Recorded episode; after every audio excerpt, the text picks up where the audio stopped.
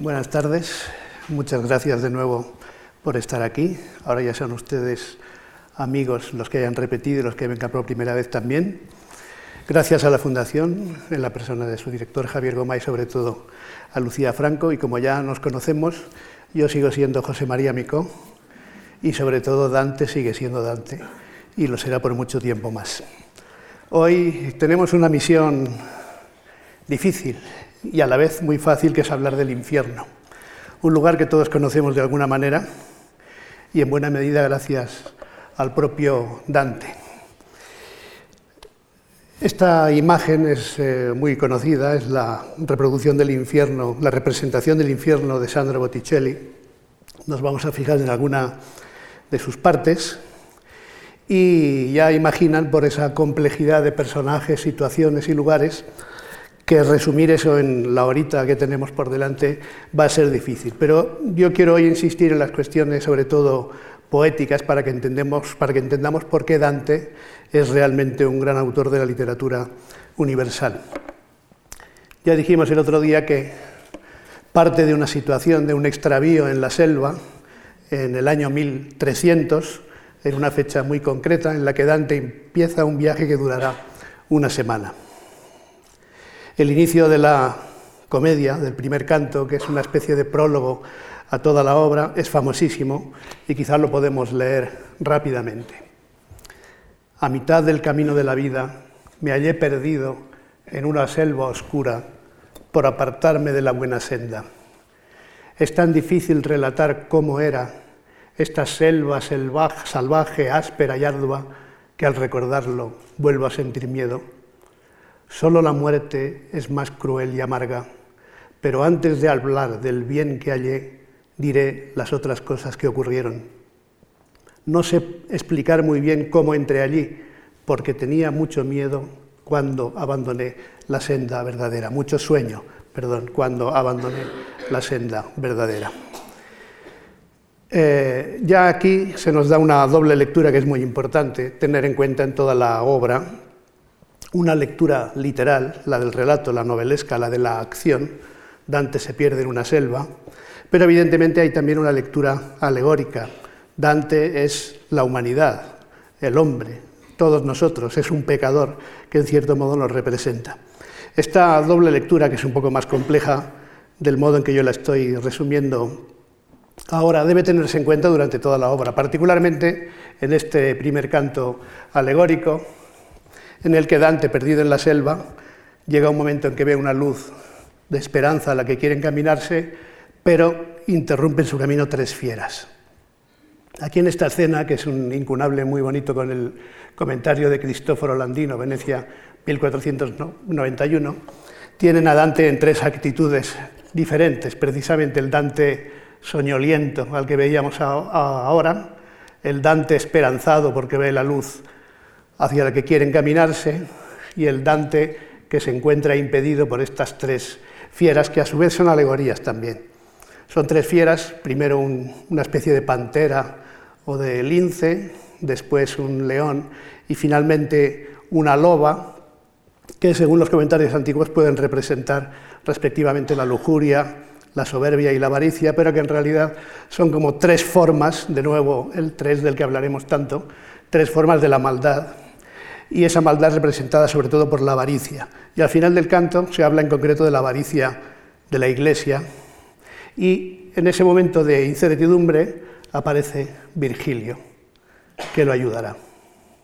Y este es el encuentro con Virgilio, porque el próximo día veremos la desaparición de Virgilio y es quizá importante ver cómo, cómo lo encuentra. Mientras retrocedía ante mis ojos, una figura vi que parecía, tras un largo silencio, enmudecida. Cuando en medio la vi de aquel desierto, apiádate de mí, grité enseguida, seas quien seas, sombra u hombre vivo. Respondió, hombre no soy, pero lo fui, y es mi ascendencia de lombardos padres, ambos, para más señas, mantuanos. ¿Acaso eres Virgilio, aquella fuente de la que brota un río de elocuencia? Manifesté con vergonzoso rostro.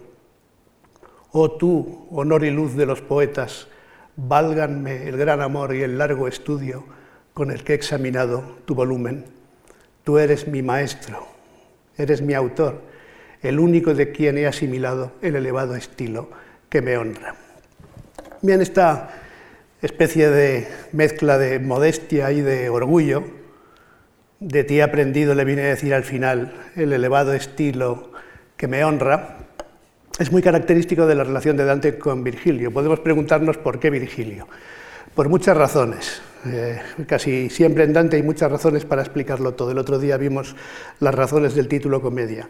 Virgilio es el guía de Dante por muchas razones que resumo en dos principales. Una se dice explícitamente aquí, tú eres mi maestro, eres mi modelo. Y naturalmente la Eneida, es decir, el género épico, es el género de referencia para Dante que en un momento, en otra parte de la comedia, se encuentra muy bien con los grandes poetas épicos de la antigüedad y dice, yo entre tanto ingenio fui el sexto. Se considera como parte de esa historia. Por tanto, Virgilio, el gran maestro, por su Eneida, en la que además se cuenta un descenso a los infiernos.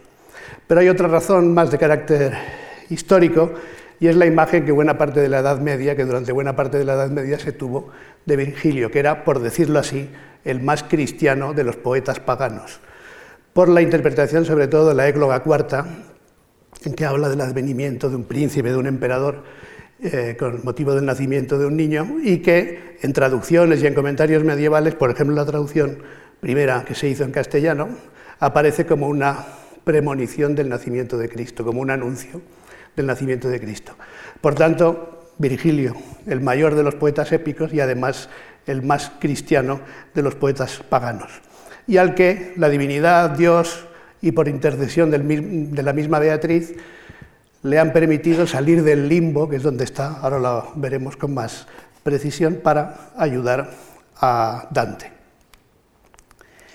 Y por tanto, Virgilio, guía de Dante en ese primer canto, donde se concentran muchos de los problemas, fíjense que ya en cierto modo se ha aludido del argumento, pues el mismo Virgilio le dice, lo que va a pasar.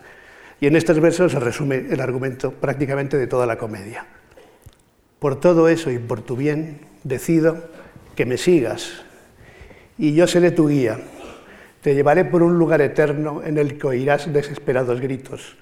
Verás viejos espíritus dolientes pidiendo a voces la segunda muerte. También verás a aquellos que en el fuego permanecen contentos porque esperan verse algún día entre beatas gentes.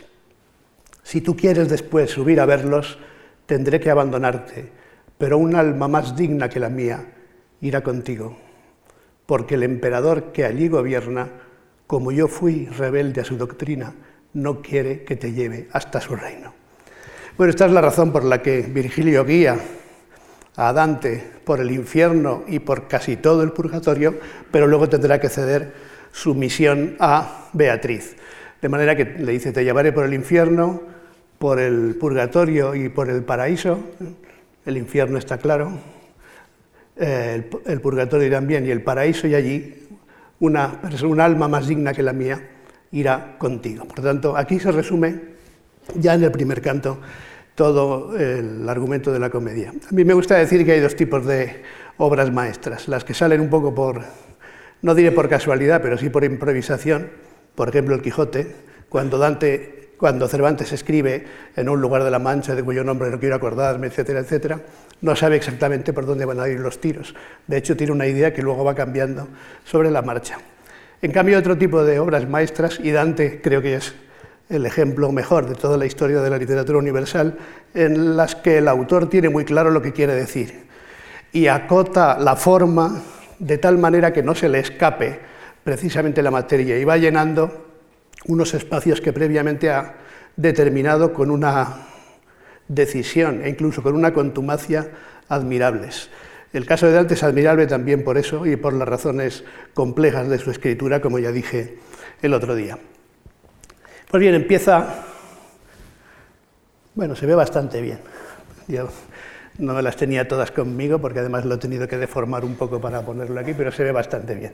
Este es el esquema del infierno, que ya ven, ya pueden deducir la complejidad que implica, lo dejo ahí para que se vayan familiarizando. Eh, llegan a la puerta del infierno en el canto tercero. También el canto segundo es muy interesante porque Dante dice, yo no me atrevo a hacer eso. Yo no soy Eneas y yo no soy Pablo, que son los dos modelos del viaje al infierno al que acabo de aludir, contado por Virgilio. Y luego eh, un pasaje complicado de la Biblia, aunque también hace referencia a otros elementos de los evangelios apócrifos, un viaje de San Pablo al cielo o al infierno, según las versiones, pero más bien al paraíso. Y en la Biblia queda la incertidumbre si es si lo ha hecho vivo o muerto, si en su propio cuerpo o no. Y entonces Dante dice en el canto segundo, pero yo no, no me puedo comparar con Eneas y con San Pablo, yo no voy a poder hacer eso. Dice con, con miedo y Virgilio se encara con él y le dice, no seas miedoso, tienes mi ayuda, yo he llegado aquí porque Beatriz me lo ha pedido, vengo por decisión divina y por tanto vamos adelante. Y empiezan el camino y en el canto tercero llegan a la puerta del infierno, donde leen esa inscripción tan descorazonadora, perded toda esperanza los que entráis, que yo lo ponía en mi despacho de la universidad, pero ya lo he quitado. Y, en fin, eh, perded o dejad, de las dos maneras podríamos decirlo. La ogni esperanza voi que entrate. Y entonces entran en el infierno. Y el infierno, les hago, ahora les pondré otra lámina, otra página un poco más clara. El infierno eh, consta de nueve círculos, como muchos sabemos. Volvemos a la ley de tres y sus múltiplos, de la que ya hablé el otro día. Y aquí lo tienen de una manera un poco más clara incluso con alusión a los cantos en los que se habla, para que vean esta extraña asimetría que Dante maneja magistralmente. El primer ciclo es muy interesante, es el limbo, que por cierto el Vaticano dijo hace unos años que ya quedaba fuera de la doctrina vaticana y quedaba anulado. Yo tengo la noticia del periódico también guardada. Es muy interesante el limbo porque ahí es donde está Virgilio. Es del lugar del que Virgilio ha salido con permiso divino para ayudar a Dante. No solo están los niños que mueren sin bautizar,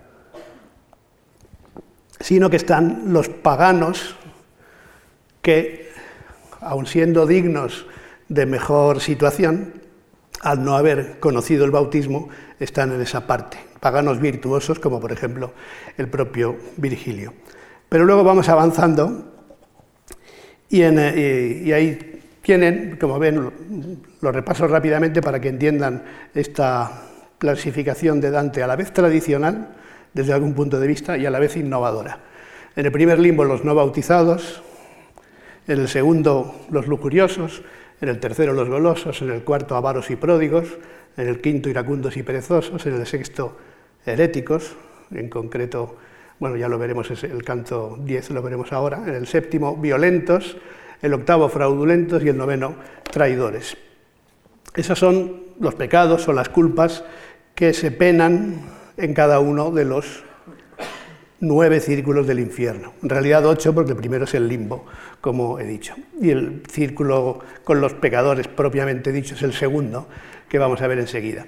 Pero me interesa, mm, vayan echando un vistazo a eso mientras yo intento explicarlo muy rápidamente, me interesa esa combinación de clasificaciones diversas de pecados. Hay una combinación de un elemento de la filosofía aristotélica, de la ética nicómaca de Aristóteles en concreto, que distinguía tres tipos de culpas, por incontinencia, por violencia y por engaño o fraude. Y esta es una clasificación, la clasificación básica de los pecados en Dante es esta, incontinencia, violencia y fraude. Por tanto, hay unos pecados que son los que cometen los incontinentes en los primeros círculos, del segundo al quinto, los lujuriosos, los golosos, los avaros y pródigos, los iracundos y perezosos. Luego hay pecados de violencia, que están en los círculos sexto y séptimo, y aquí también hay una nueva división tripartita, violentos contra los demás, violentos contra sí mismos, los suicidas, es un canto bellísimo el del bosque de los suicidas, y contra Dios y la naturaleza. Y luego está la otra categoría de fraudulentos, que en realidad son los círculos octavo y noveno, presididos por el engaño, y eh, el, círculo octavo, malas bolsas, ya lo veremos eh, con más detenimiento después, son diez espacios, y el último círculo del infierno, el noveno, recoge a los traidores, que divide en cuatro categorías, en cuatro zonas que se llaman Caína, Antenora, Ptolomea y Judeca, según hayan traicionado los que allí penan a los parientes, a la patria, a los anfitriones o a los benefactores. Para Dante, como se ve, el peor pecado de todos es traicionar a alguien que te ha beneficiado, alguien que te ha ayudado. Porque, esto es muy importante, y lo veremos mejor al hablar del purgatorio, la graduación de los eh, pecados va de menos grave a más grave, o de más leve a más grave. Para Dante, los pecados más leves son los de incontinencia. Y ahí están precisamente los que se relacionan más directamente con los siete pecados capitales, con los siete pecados desde el punto de vista de la teología católica, la lujuria, la gula, la avaricia, la ira, la pereza. Fíjense que faltan dos, la soberbia y la envidia. La soberbia está implícita en algunos de los herejes, por ejemplo Farinata, y de la envidia y de la soberbia se habla sobre todo más en el, en el purgatorio. Pero como ven, hay un sistema cristiano, un sistema, en cierto modo, de filosofía antigua o clásica y unas innovaciones personales del propio Dante, que ve como el pecado mayor de todos es el engaño, el fraude, y como sublimación máxima del fraude, o bajeza máxima del fraude, la traición. Muy importante también para entender no solo el infierno, sino algunas cosas de las que veremos en estos días, hoy y el jueves, es el concepto de contrapaso. Una especie de ley del talión poética y póstuma, que es donde se concentra quizá la mayor capacidad inventiva de, Dante.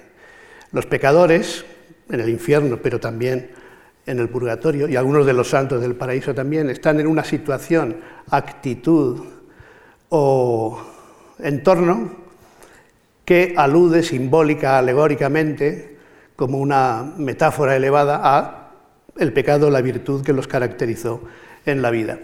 Y esto lo explica el propio Dante con una palabra que una vez más, como la expresión dolce stil nuevo, inventa él, que es la palabra contrapaso. Y este eh, es otro momento del infierno más adelante, pero es el personaje de un mal consejero, Bertrand de Born, y él mismo lo explica. Leo las últimas estrofas, no las primeras. Para que des de mí noticia al mundo, debes saber que soy Bertrand de Born, el que dio al joven rey malos consejos. A padre e hijo convertí en rivales. No usó más perniciosas persuasiones con David y Absalón, Aquitofel. Yo desuní a personas muy unidas y ahora tengo, ay de mí, los sesos lejos de su raíz, que en este tronco estaba. De esta manera cumplo el contrapaso. Bertrand de Born ha dividido a parientes y entonces se pasea por el infierno con su propia cabeza agarrada por los pelos y la lleva como si fuera un farol. Pues bien, estas imágenes a veces sorprendentes son las que podemos definir como contrapaso. Y llegamos después de pasar por el limbo, del que ya he dicho algo, llegamos al círculo segundo, el de los lujuriosos, y al canto quinto, que es uno de los cantos más famosos. En estos primeros cantos Dante eh, avanza con, gran velocidad, prácticamente a, pecado por canto. Estos pecados de incontinencia, los más leves, prácticamente cada canto lo dedica a un pecado. De manera que hacia la mitad del infierno ya ha contado prácticamente los, ha descrito los seis o siete eh, círculos principales del infierno y dedican mucha parte más a los últimos. Ahora lo explicaremos.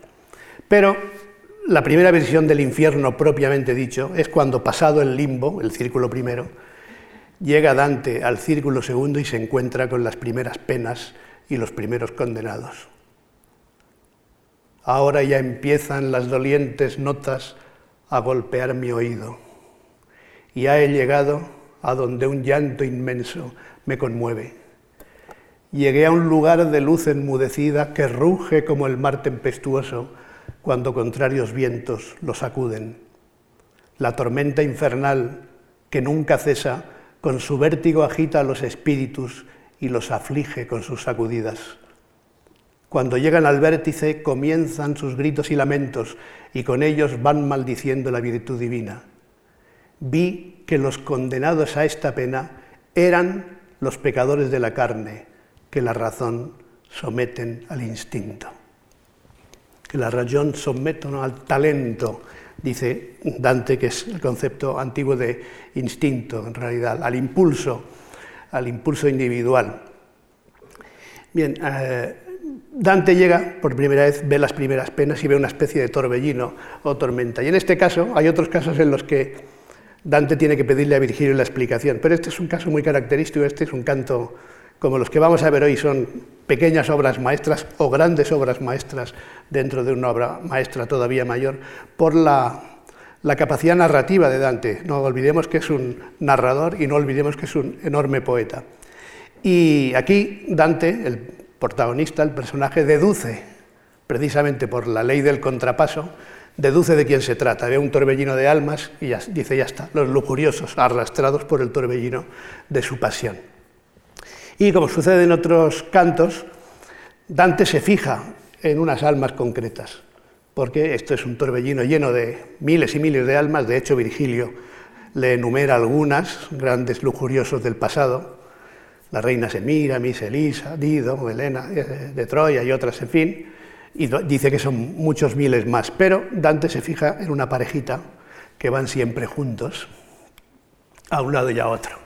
Este es posiblemente, como, en fin, no hace falta que se lo diga ya a ustedes porque ya lo saben, un episodio famosísimo, quizá el más famoso de toda la Divina Comedia, que es el de Paolo y Francesca. Aquí les he puesto algunas imágenes un poco curiosas eh, de diferentes épocas, eh, la del manuscrito, es, lo vimos el otro día, este manuscrito, por otros motivos. Vimos la primera página. Eh, este manuscrito es uno de los copiados por Boccaccio. Y aunque antes se pensaba que esos pocos dibujitos que están en ese manuscrito no se debían a Boccaccio, sino a una mano posterior, ahora se tiende a creer que los dibujó el propio Boccaccio, de quien se conserva alguna cosa más. Por tanto, este sería un, dibujito bastante realista, digamos, y bastante simple todavía, de eh, el episodio de Pablo y Francesca. Dante y Virgilio, Virgilio el de la barba, Dante el del gorrito, que se fijan en esta pareja de espíritus que vuela y los llaman. Y es una historia conmovedora por muchas razones, pero quiero destacarla también por una cuestión que me parece importante. Dante eh, coloca en el infierno a los pecadores y los coloca donde tienen que estar. Eh, el caso de Paolo y Francesca, Francesca se casó con el hermano de Paolo, de la familia Malatesta, pero se enamoró de Paolo, se enamoró de su cuñado y cometieron adulterio. Y después el marido los mató a los dos. Esa es muy mal resumida la historia, que tiene una doble dimensión también interesante para otras historias de Dante, local y universal a la vez. Paolo Malatesta estuvo en Florencia en su juventud, eh, sirviendo unos años, y es posible que Dante tuviera algún conocimiento de él. Por tanto, es un crimen pasional conocido en la zona, aunque se produjo en la zona de la Romaña, en Rimini, Francesca de Rimini. Pero, eh, evidentemente, también Dante los utiliza como, ejemplo universal del amor, en realidad. Y, por tanto, escoge a unos personajes que están donde tienen que estar, están en la parte del infierno que les corresponde, pero están en la comedia de Dante por otras razones. Dante tiene otros motivos para hablar de ellos, en este caso incluso para describir positivamente, elogiosamente y para eh, analizar incluso desde un punto de vista personal la autenticidad del sentimiento y las consecuencias que el amor verdadero puede tener. Aquí les pongo una cosa muy curiosa. Es tan famoso este episodio que hay una línea de grifería italiana con el nombre de Paolo y Francesca, por si a alguien le interesa cambiar los grifos de su casa o de su bañera. Aquí tienen a Paolo y Francesca abrazados infinitamente en, nuestros hogares.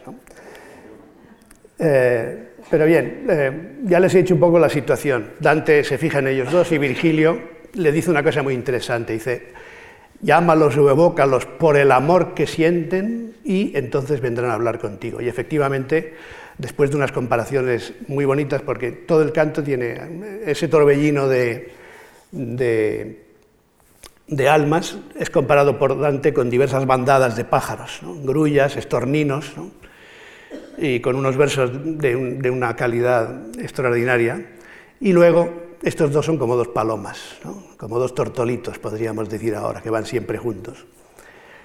Y aunque el episodio se titula normalmente Paolo y Francesca, habría que ser justos y, titularlo Francesca y Paolo, porque Paolo es un personaje menor que no tiene ahí casi ningún protagonismo. La que habla es Francesca. Y entonces Francesca le dice a Dante, mira, aunque Dios no, no nos quiere, porque estamos aquí precisamente porque Dios no nos quiere, como tú has sido muy amable, te voy a contar nuestra historia. Y entonces le explica lo esencial de la historia y los versos de más intensidad son posiblemente estos, ya ven su construcción aliterativa y reiterativa, esta anáfora, amor, amor, amor, iniciando cada uno de los tercetos.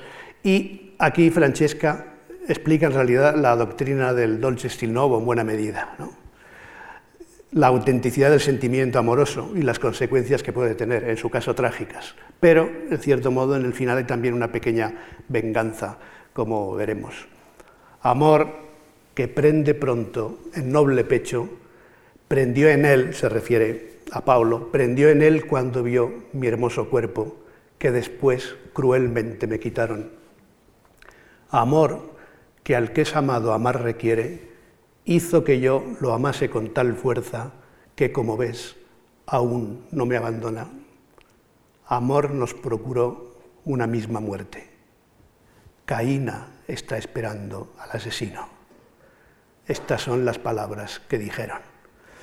Bien, las palabras las dice Francesca, Pablo está llorando todo el rato, como se nos dice en, la misma, en el mismo pasaje, y fíjense este final, Caína está esperando al asesino, hemos visto la zona, una de las zonas del noveno círculo, del último círculo del infierno, es la Caína, la de los traidores, y la de una parte de los traidores.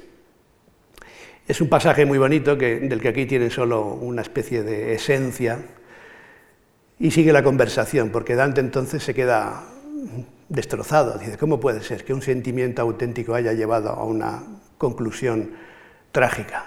Y ella sigue explicándole. Ella me dijo, no hay dolor más grande que recordar la dicha en la desgracia, y esto muy bien lo sabe tu maestro un mayor dolor que ricordarsi del tempo felice nella miseria. Y le dice, esto lo sabe tu maestro, es decir, Virgilio. ¿Por qué? Porque en realidad está glosando una especie de, de sentencia clásica que está en Boecio y en otros autores, ¿no? y por tanto aquí se pone sentenciosa, solemne y clásica y trágica, y le dice, no hay dolor más grande que recordar la dicha en la desgracia. Pero ya que tienes interés, sigue diciéndole, te voy a contar. Y ahora viene la parte también famosa, que es cómo se produjo ese amor a partir de un primer beso, un día, ni más ni menos, que estaban leyendo. Y están leyendo la historia de un adulterio, en realidad la historia del rey Arturo, bueno, de Lanzarote y de Ginebra, la esposa del rey Arturo.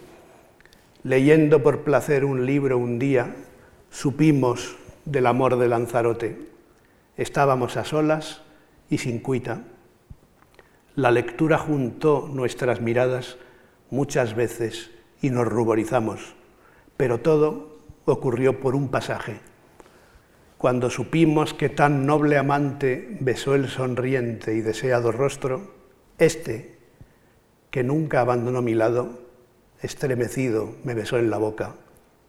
Libro y autor hicieron de galeote, galeoto. Ya no leímos más en todo el día. Mientras un alma hablaba, la otra estuvo llorando sin cesar y en ese instante me desmayé, abrumado por la pena, y caí como un cuerpo muerto cae. En fin, nada más entrar en el infierno, Dante ya se desmaya al ver los primeros pecados y los primeros pecadores porque se ha emocionado muchísimo al oír la historia de estos dos enamorados que por amarse eh, acabaron tan mal. Y también tiene su gracia que fueran lectores precisamente de un libro, ¿no? la literatura como generadora de literatura. Galeotto fue uno de los servidores, el servidor que facilitó los amores de eh, Ginebra y de Lanzarote, por tanto hizo una especie de, tercería, y aquí está, el libro y el autor fueron, hicieron de Galeotto, fueron nuestro Galeotto, y luego este final veremos otros finales parecidos, en este caso en boca de, de Francesca, otras veces en boca de otros personajes, a veces en boca del narrador de, esta, de este cierre a la vez discreto y a la vez eufemístico y a la vez misterioso, ¿no? pero que todos entendemos lo que hicieron. Ese día ya no leímos más. Después de darnos un beso, la boca mi bachó tutto tremante, yo he cambiado un poco el orden para conservar el estremecimiento del verbo, estremecido me besó en la boca, y ese día ya no leímos más, porque se supone que se dedicaron a otras cosas con las consecuencias trágicas que ya hemos visto. Y Dante se desmaya, se cae como, se cae, como un cuerpo muerto cae. Este es el episodio de Pablo y Francesca, uno de los más famosos, y la narración va avanzando, como he dicho al principio, prácticamente a, círculo, eh, círculo del infierno por canto, tratando de los pecados más leves, que ya he dicho cuáles son, y que son los que se atienen más directamente a los pecados capitales de la teología católica, lujuriosos, golosos, avaros y pródigos, iracundos y perezosos. Pero luego llegan, van avanzando los cantos, el quinto, el sexto, el séptimo, el octavo, prácticamente como digo, a canto por pecado, a canto por círculo, y atraviesan los muros de la ciudad de Dite, que aquí se ven en esta ilustración también de Sandro Botticelli, y dentro de los muros de la ciudad de Dite, Dite es uno de los nombres de Lucifer, que sería como la capital del infierno, dentro de esos muros es donde está como se dice allí, el bajo infierno y donde se concentran los peores pecados. Los peores pecados. Y eh, a partir de aquí veremos los que Dante considera culpas más graves. Primero, en el sexto círculo, los herejes, los heréticos o los epicúreos, ahora lo veremos, o lo diré muy rápidamente en el séptimo círculo los violentos, en el octavo los fraudulentos y en el noveno los traidores. Voy repitiendo porque veremos que esto se complicará un poco desde el punto de vista estructural. Y eh, hay escenas de una imaginación como esta, ¿no? nada más entra en la ciudad de Dite, ven una extensión llena de, tumbas, de ataúdes. Eh, aquí incluso tiene la del Papa Anastasio, que esto además se cita en la obra y Botticelli pone aquí la inscripción, siendo fiel al texto de Dante.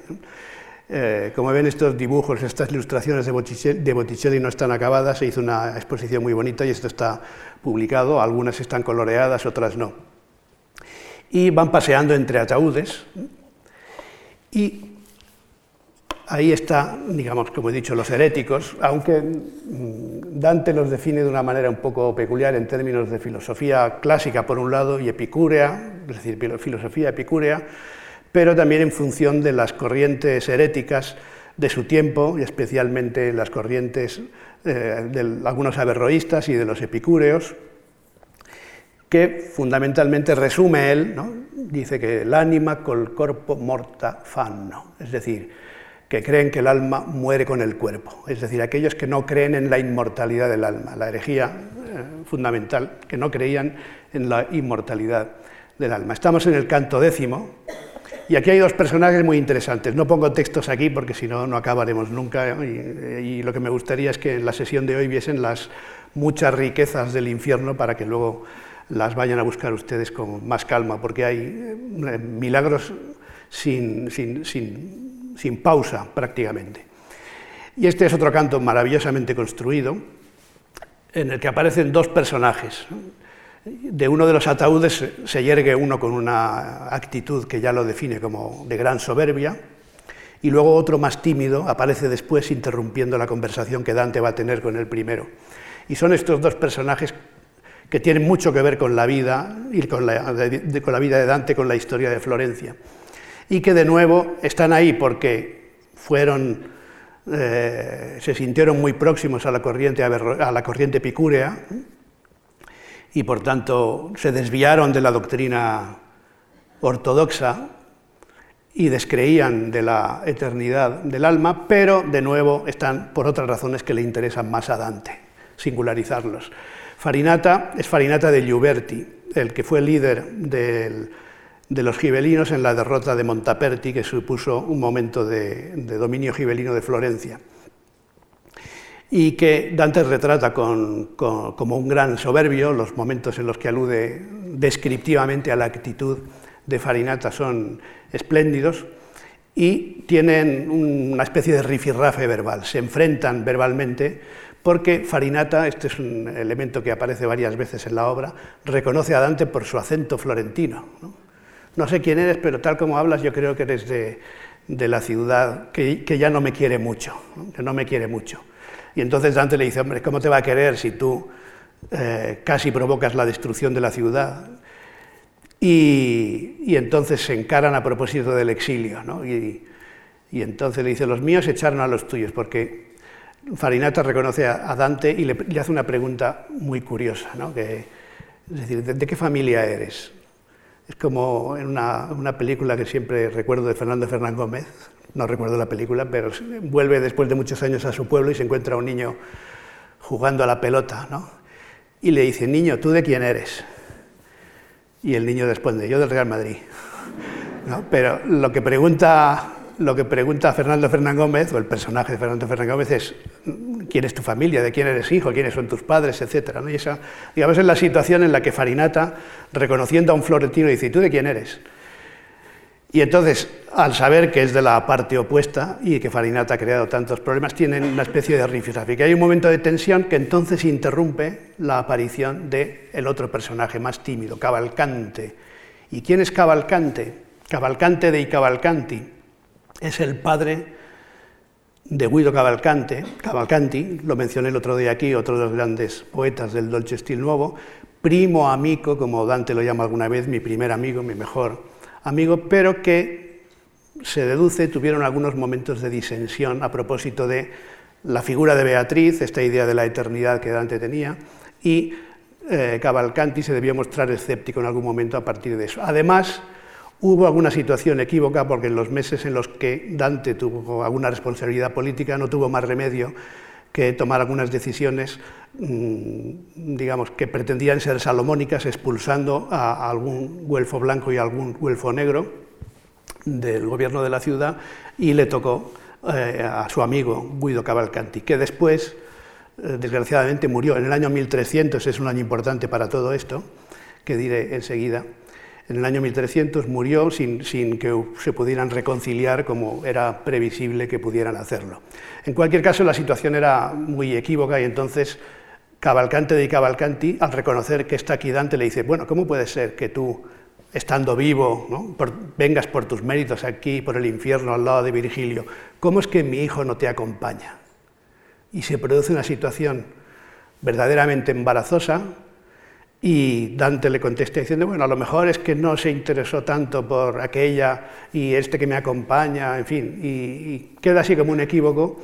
Y entonces la conversación se vuelve a interrumpir desde un punto de vista incluso teatral, es un canto maravilloso porque Farinata no quiere dejar sin respuesta una cosa que le he dicho Dante. Dice, si, si a los míos los expulsaron, por dos veces pudimos volver. Y entonces le dice, bueno, pues si por dos veces volvieron, tú te vas a enterar, le dice Farinata a Dante, te vas a enterar de lo arduo que es el arte del regreso, porque tú también vas a ser un exiliado.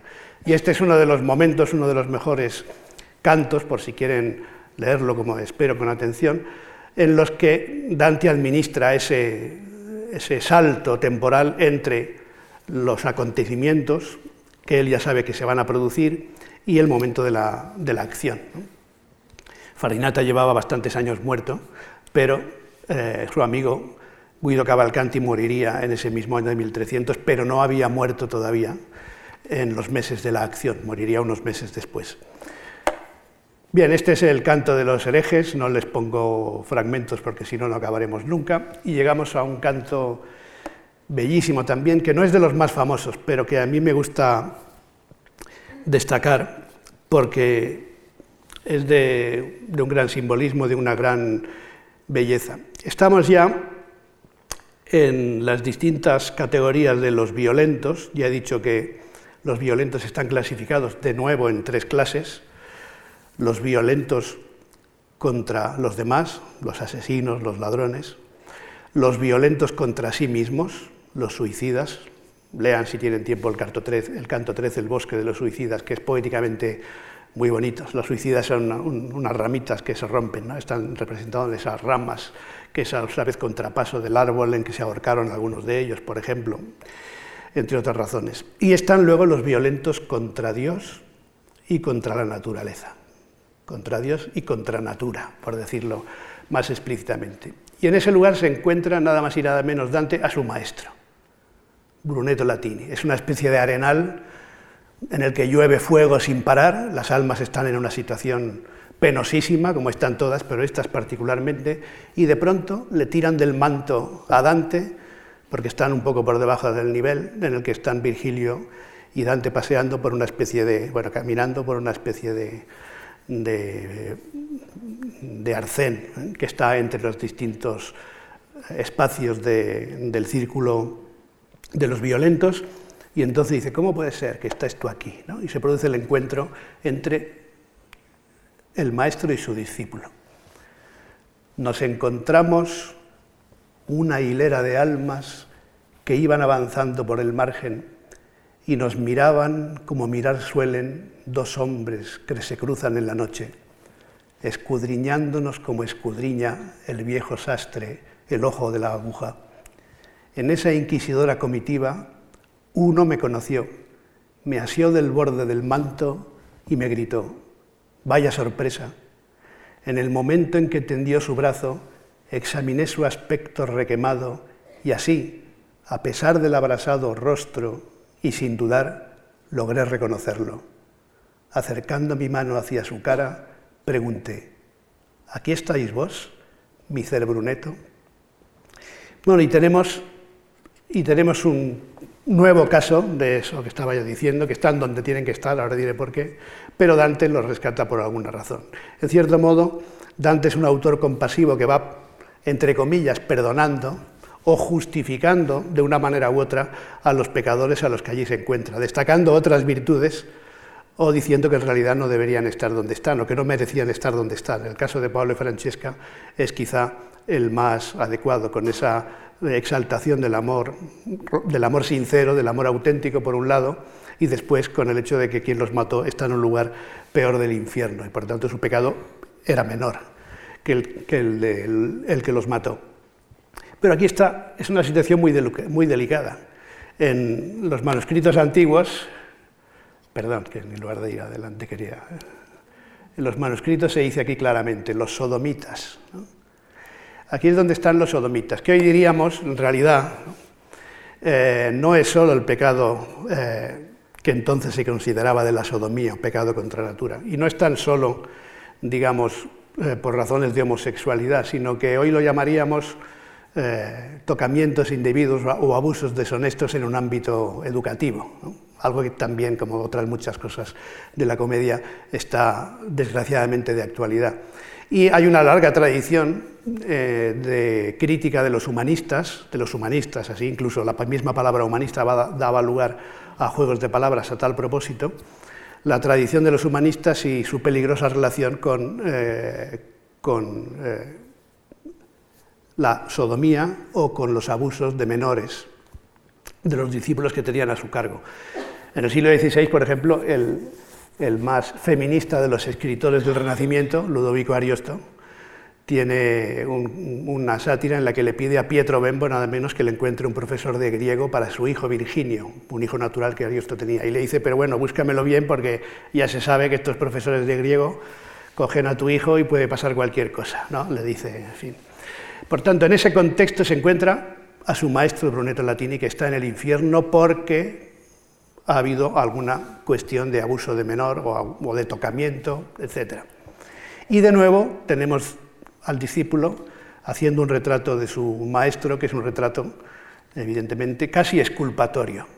El mismo Brunetto dice al final del canto, mira, aquí están, aquí junto a mí hay unos que son la purria, ¿no? y dice el obispo tal, el otro un, un humanista antiguo, etc. ¿no?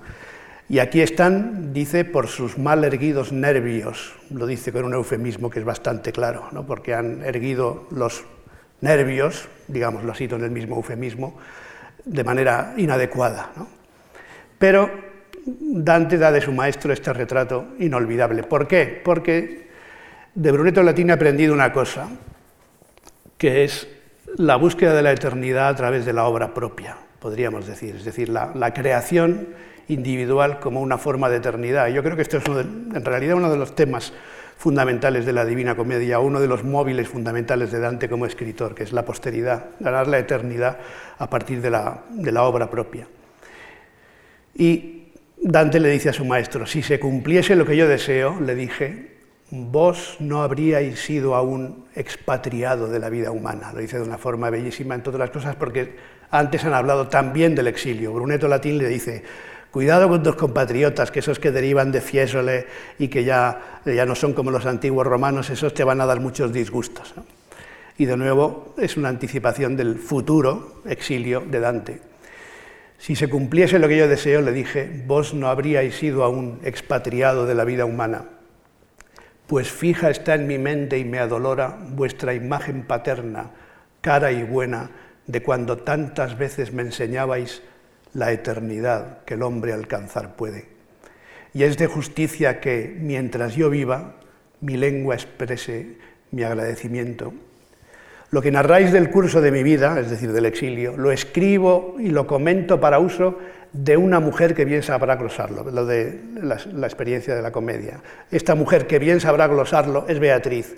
Esto es uno de los pocos casos en, en los que Dante luego cambió un poco de, de opinión porque a propósito del exilio y otras cosas no es Beatriz en el paraíso, lo veremos el jueves quien lo cuenta, sino Cachagüida. Pero Beatriz también tiene evidentemente un papel aquí y tal como lo, como lo dice antes no implica ninguna contradicción. Lo escribo y lo comento para uso de una mujer que bien sabrá glosarlo.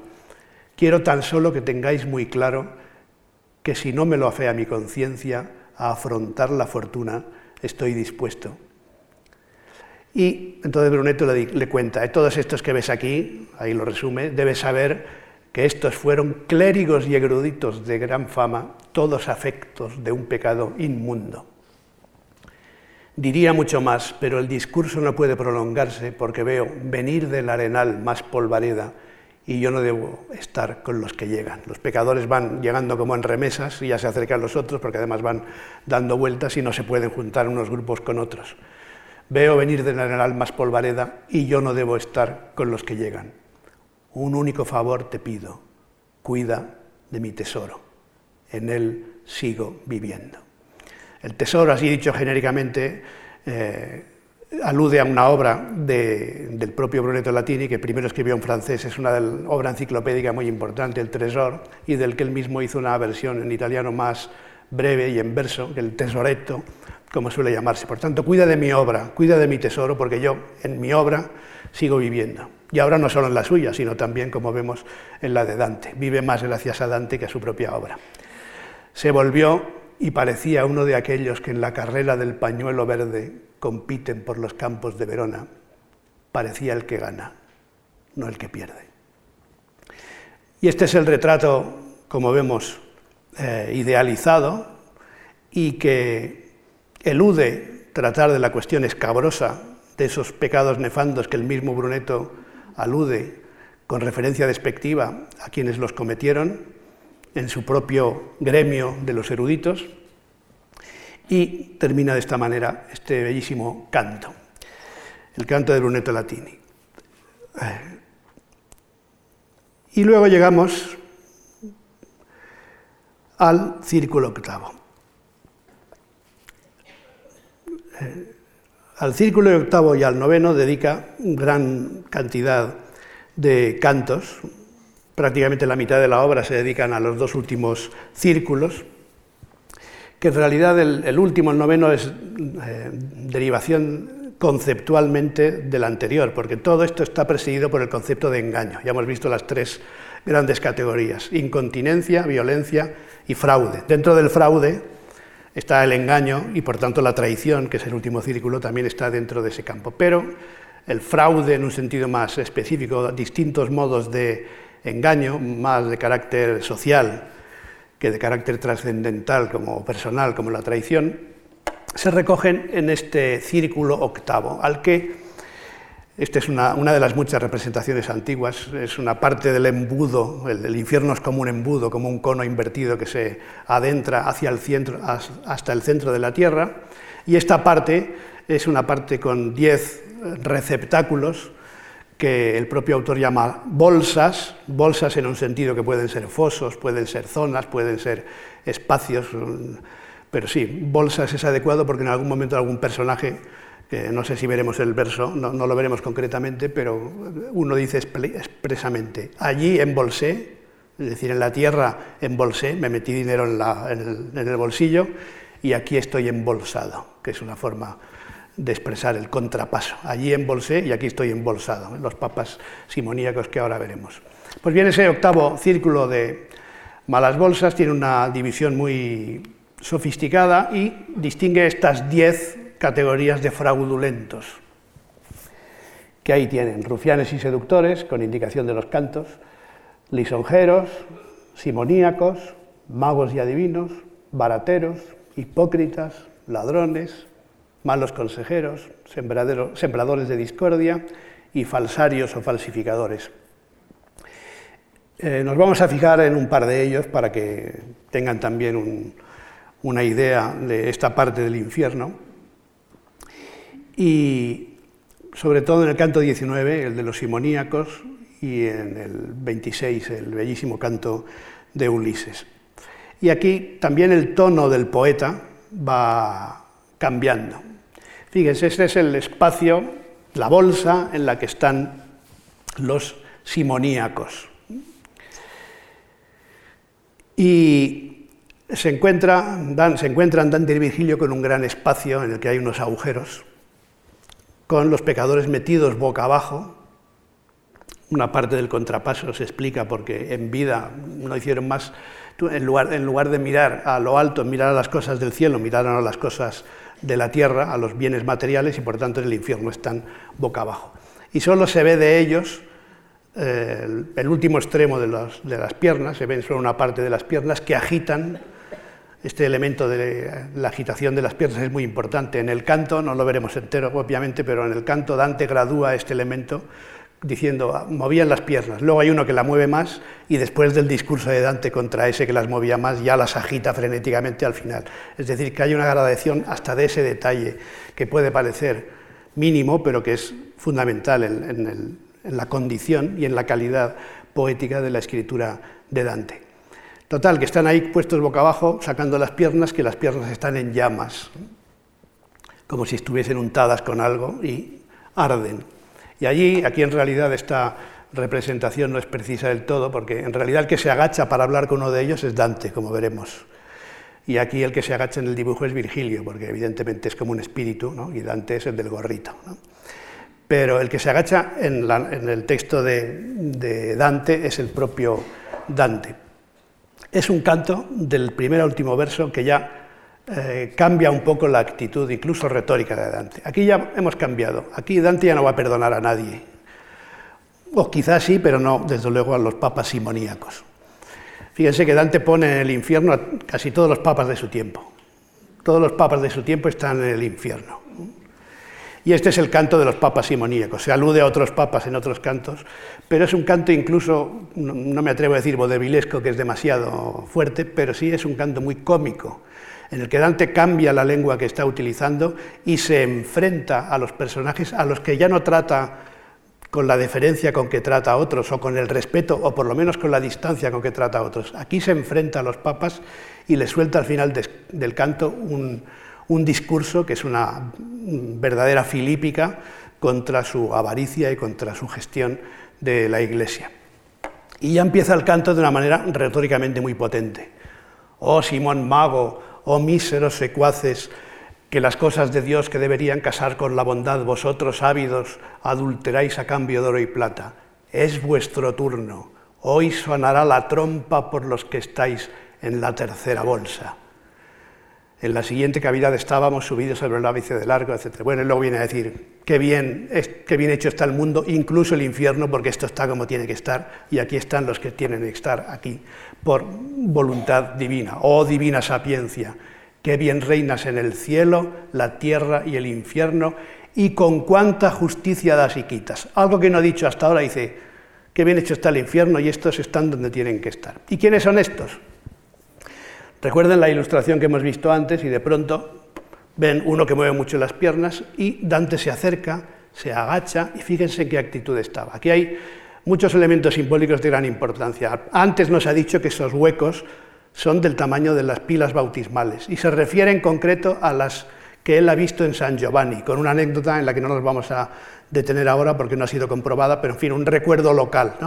Bel, el mio bel San Giovanni, el batisterio, que es de hecho de las pocas cosas que podemos ver hoy y que Dante podía ver también, porque las otras cosas son posteriores.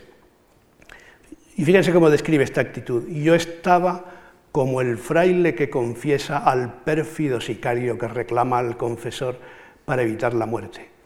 Y de pronto Dante está agachado ahí como si, estuviera, como si fuera un confesor confesando a un asesino, y de pronto se oye una voz que sale del fondo del, de ese espacio y dice, ¿ya estás aquí? ¿Eres tú Bonifacio? ¿Ya has llegado? Es decir, que ahí está un papa que cree que el que ha llegado al oír ruido fuera da por hecho que el que ha llegado es el siguiente pecador, que es el papa Bonifacio VIII, la bestia negra de Dante en aquellos años y después en parte culpable del exilio de Dante y con el que evidentemente tuvo muchas disensiones. ¿Y cómo puede ser que ya estés aquí si tú morirás en 1303, ¿no? Y por tanto dice, ¿cómo? ¿Ya estás aquí? El, papa que dice eso es Nicolás III, uno de los más famosos por su nepotismo, de la familia Orsini, dice conocido por dar de comer a sus ositos, a sus osednos, ¿no? De manera que están ahí todos los papas de su tiempo. Nicolás III y, y, después dice, bueno, yo te he confundido con Bonifacio, creía que eras Bonifacio, porque tarde o temprano va a venir aquí y después de Bonifacio va a venir también Clemente V, que será el peor de todos, un nuevo Jasón, eh, por el que se llevará la, corte papal a Aviñón y otras muchas cosas. Pues en fin, este es el, el canto de los papas. Y entonces Dante, después de esa filípica que me salto, pero léansela, es un consejo que les doy, dice, bien castigado estás, te lo mereces y cuida bien la ilícita ganancia que te hizo tan osado contra Carlos. Y si no fuese porque me lo impide la reverencia por las altas llaves que en la vida terrena detentaste, usaría palabras aún más duras, porque vuestra avaricia aflige al mundo, pisando al bueno y aupando al malo. Bien castigado estás, te lo mereces, le dice al Papa Dante. Y a todo esto asiste Virgilio, viendo a su discípulo, ¿no? Y Virgilio está contentísimo, viendo a este eh, joven que le canta a las 40, como decidí traducir aquí, porque Dante dice algo parecido a eso. Mientras yo le cantaba a las 40, comido por la ira o la conciencia, él movía frenético las patas. Y aquí tenemos el clímax. ¿no? Todos estos mueven las patas, hay uno que las mueve más y este, después del discurso de Dante, las mueve sin parar. Creo que a mi maestro le gustó, pues con alegre rostro estuvo atento al son de mis palabras verdaderas. Decía, aquí yo en este canto estoy diciendo la verdad y estos están bien castigados. Otro canto bellísimo que resumo en dos minutos porque ya me quedan poquitos, pero ya estamos cerca del final, es el canto de Ulises. Este, este es un canto de una belleza difícil de resumir. En el canto anterior han aparecido varios eh, florentinos caracterizados por ladrones y estamos en el canto de los, malos consejeros, en el canto y la bolsa de los malos consejeros.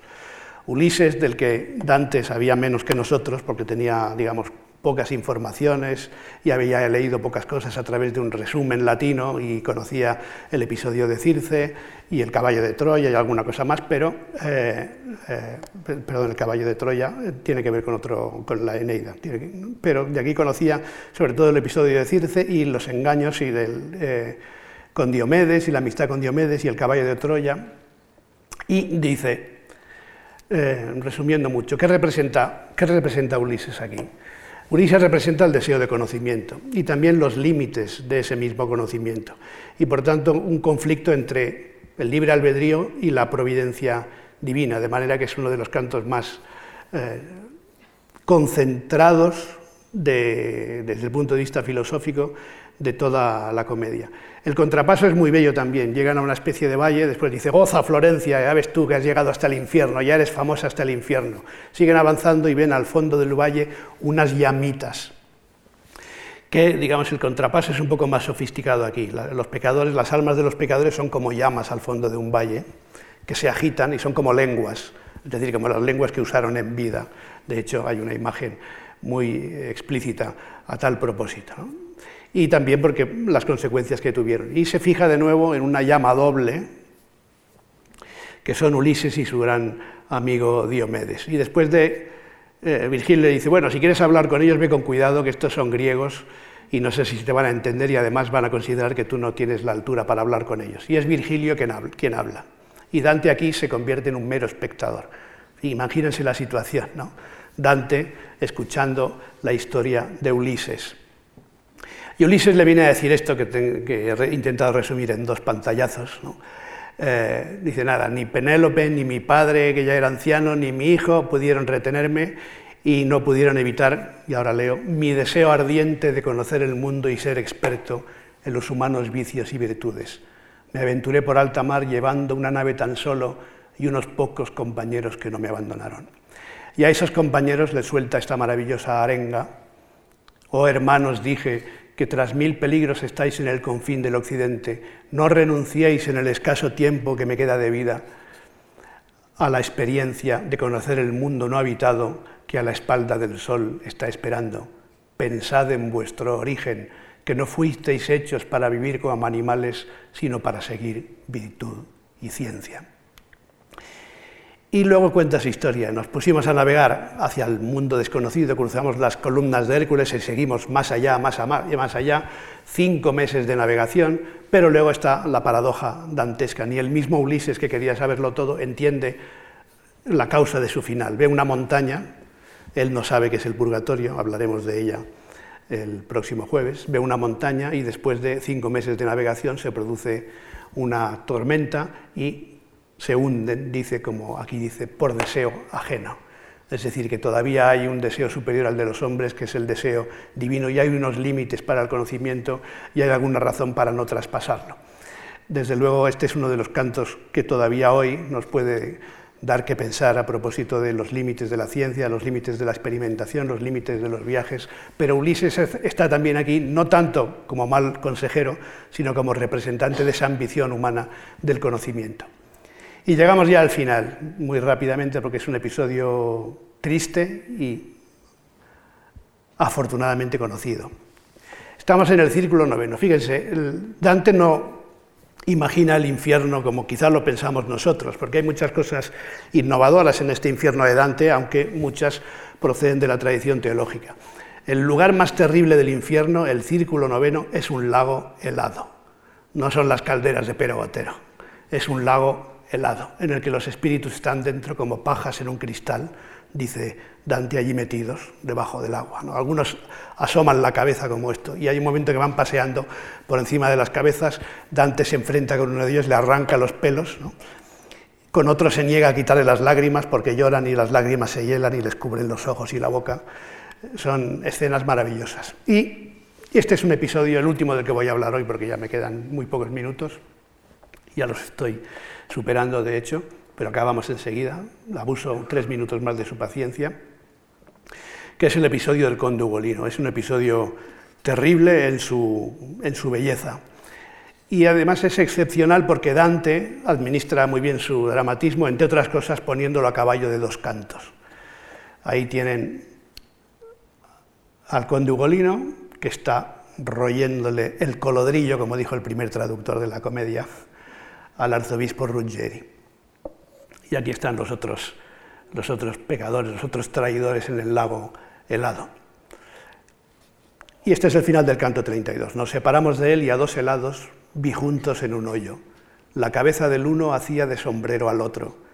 Como el hambriento que un mendrugo roe, así el de arriba hundía el diente al otro donde el seso se junta con la nuca. Con el mismo desdén con que Tideo le mordió la cabeza a Menalipo, así éste hacía con el cráneo ajeno. Oh tú que en modo tan bestial demuestras tu odio por aquel al que devoras, dime por qué, le dije, y si te quejas con razón de su afrenta, cuando entienda quiénes sois y cuál fue su culpa, el mundo de allá arriba sabrá por mí tu historia, si esta con la que hablo no se seca. si esta con la que hablo la lengua, si no se me seca la lengua, el mundo sabrá tu historia. Y ahí acaba el canto, con esta interrupción desde el punto de vista retórico extraordinario, extraordinaria, y después de la, eh, de la introducción del canto 33, Hugo Lino cuenta su terrible historia. El conde Hugo Lino fue acusado de, traición por su antiguo señor, el arzobispo Ruggeri, y encerrado en una torre en Pisa. Todavía se pueden ver algunas de las casas de, en Pisa, se puede ver una parte de la casa del conde y la torre del conde Ugolino y otros aspectos de este episodio. Este debió ser un episodio terrible, entre los muchos episodios terribles de la época, ya hablamos de esos enfrentamientos de entonces y acusaciones de traición idas y venidas de los eh, intereses políticos.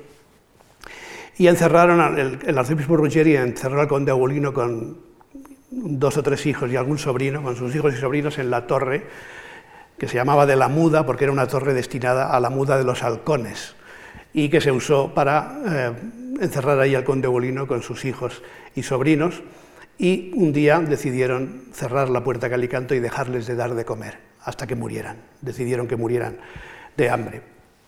Y la estructura incluso trágica de este canto es maravillosa cómo Dante va pautando el tiempo y el modo en que se expresan los hijos en referencia a su padre. Y aquí Dante es simplemente un espectador, no hay interlocución.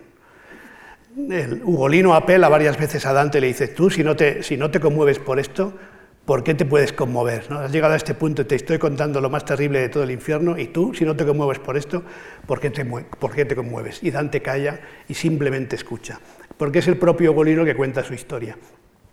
Cierran la puerta, va pasando el día, él ve en el rostro de sus, ojos de sus hijos y sobrinos famélicos, ve su propia desesperación, hasta el momento en que sus hijos le dicen, Padre, sufriremos menos si nos comes, pues de estas carnes míseras tú nos vestiste y puedes despojarnos.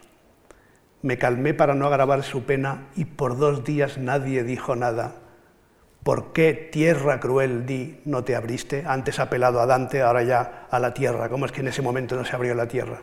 Llegado el cuarto día, mi hijo Gado, antes ha habido otro hijo que lo ha interpelado, ahora es Gado, suplicante y tendido a mis pies, dijo, ¿por qué, Padre querido, no me ayudas? Allí murió.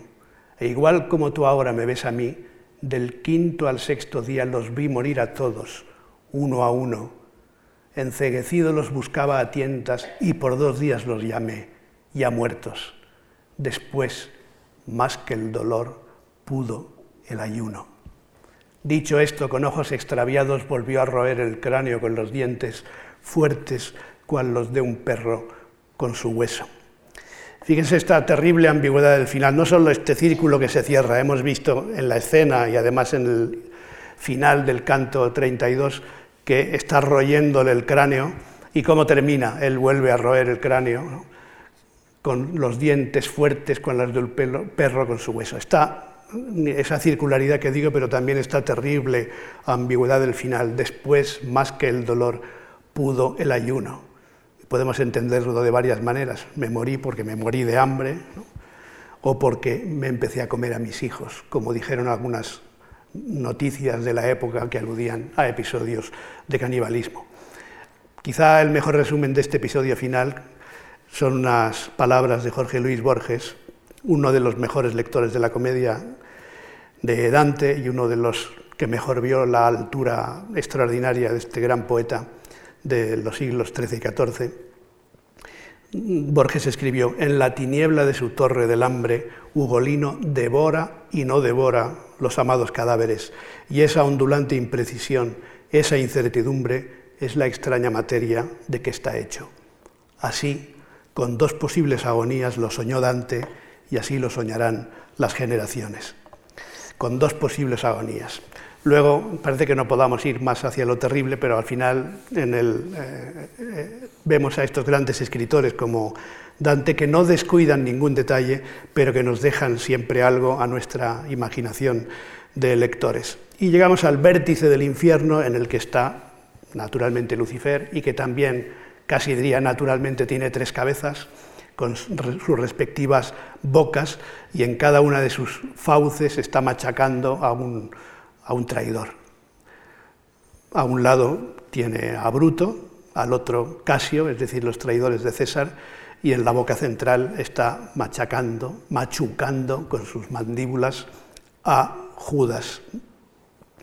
En el vértice del infierno está, eh, como digo, Lucifer, pero no queremos cuentas con él y nos veremos en el paraíso el próximo jueves. Muchísimas gracias por su atención.